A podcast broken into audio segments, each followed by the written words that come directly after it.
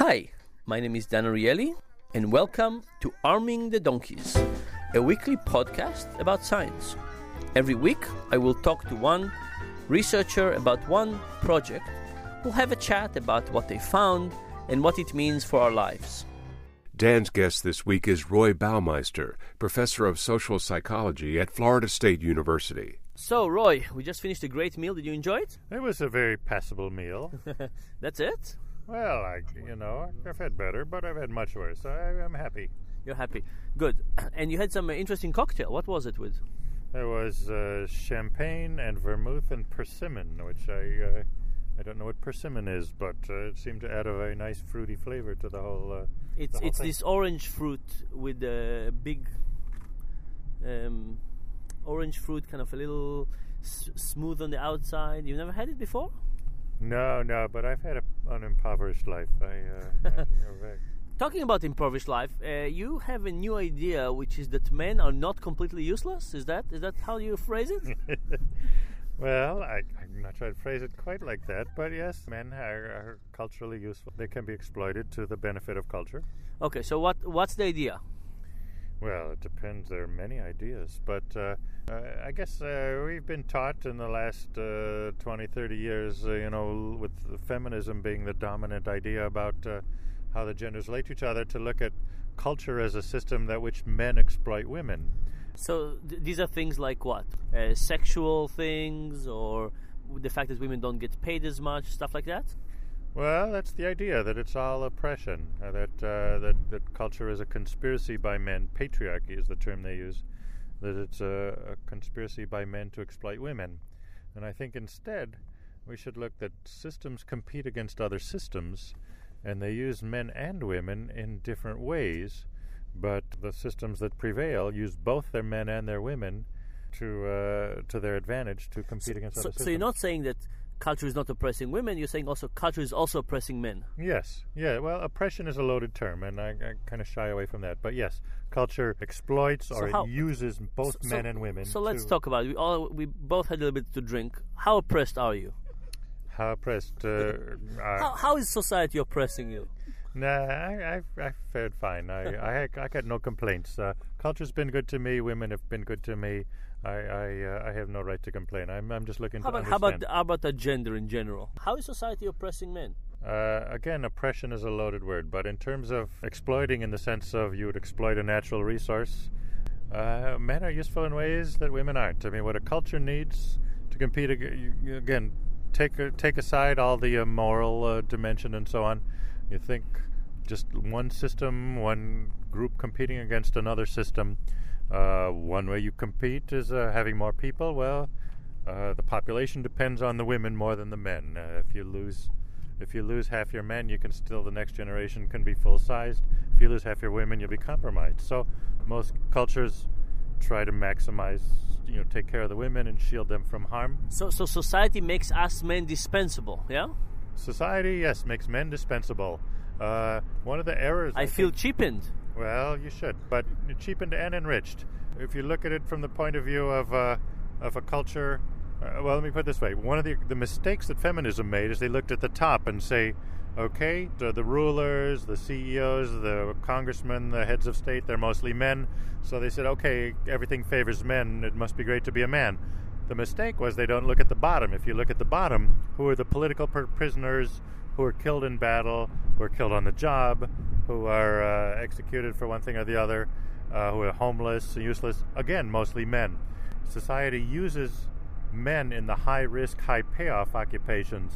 Some men it gives its best rewards to, some men it, it crushes and discards and throws away.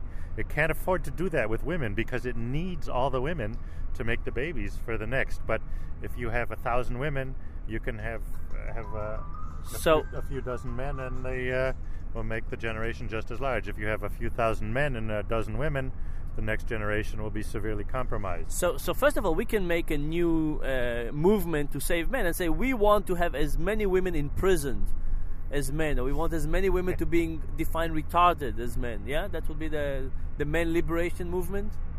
Well, if that were the goal, and no culture thinks like this, but uh, yes, if you are committed uh, ideologically to the, uh, the, the idea of equality.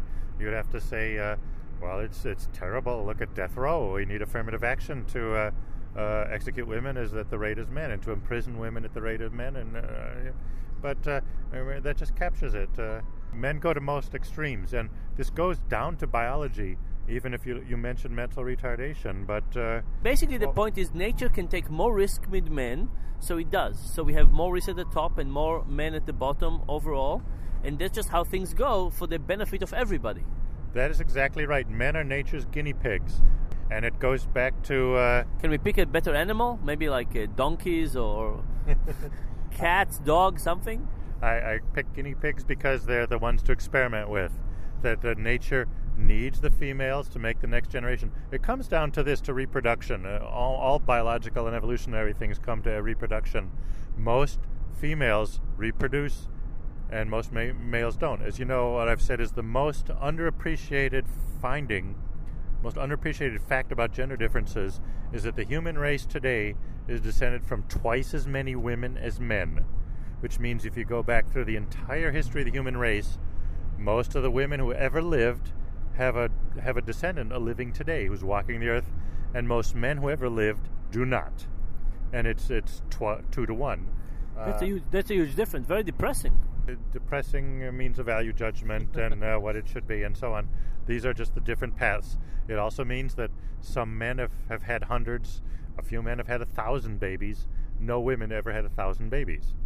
Uh, and so uh, men outnumber women at both extremes, at both the winners and the losers, measured in biological terms of how many offspring you have of children and grandchildren.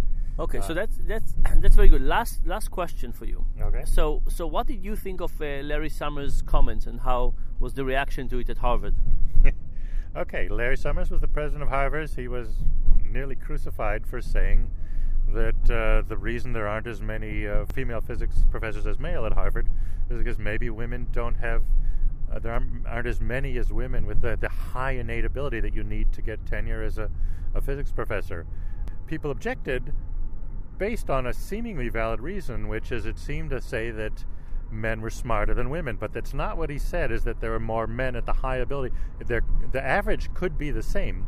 The, the people who criticized him had a valid point that the average IQ of adult men and women is nearly identical.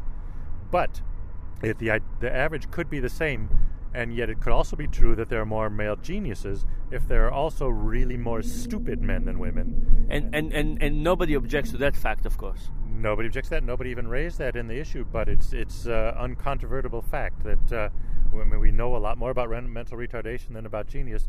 But as far as we can tell, the facts are true. That as you there are more geniuses and more re- retards uh, among males than females, and as you move from mildly genius or retarded to moderately to severely, the difference between men and women gets bigger and bigger. Uh, that's just men are men go to both extremes more than women, and that's oh. true in intelligence, and it's true in many other traits. It's true in terms of height. The the the, the variation in male height is bigger than the, the female women. variation. Last question: Do you feel more popular among women since you came up with this uh, description of uh, culture? Well, I never feel popular, but uh, many women have uh, have said that they, yes, they agree with what I've said, and uh, and men too. And uh, uh, but uh, again, I'm, I'm I'm just trying to understand what the facts are. It's it's not a pursuit of popularity. we can understand women being upset when there was an imposition or an, an implication that women were less intelligent, but no, it is quite clearly true that the average IQ of women and men is almost identical, but the, there are more men at both extremes and that's true at many things. If you look, if you look at achievement, if you look at cultural things, and and this is how the stereotypes. Uh, you can have stereotypes that men are better than women or men are worse. If you want to think men are better than women, you look at the top, you look at the heroes and the achievers and the philanthropists, you see more men. But if you want to think women are better than men, you look at the bottom, at the junkies, the criminals, the losers. Again, there are more men, men there too. There are more men at both extremes, and that's just a fact. Very good. Thank you very much. You're welcome. Thanks for having me on the show. This has been Arming the Donkeys, a weekly podcast with Dan Ariely, professor of behavioral economics at Duke University. Learn more at research.duke.edu.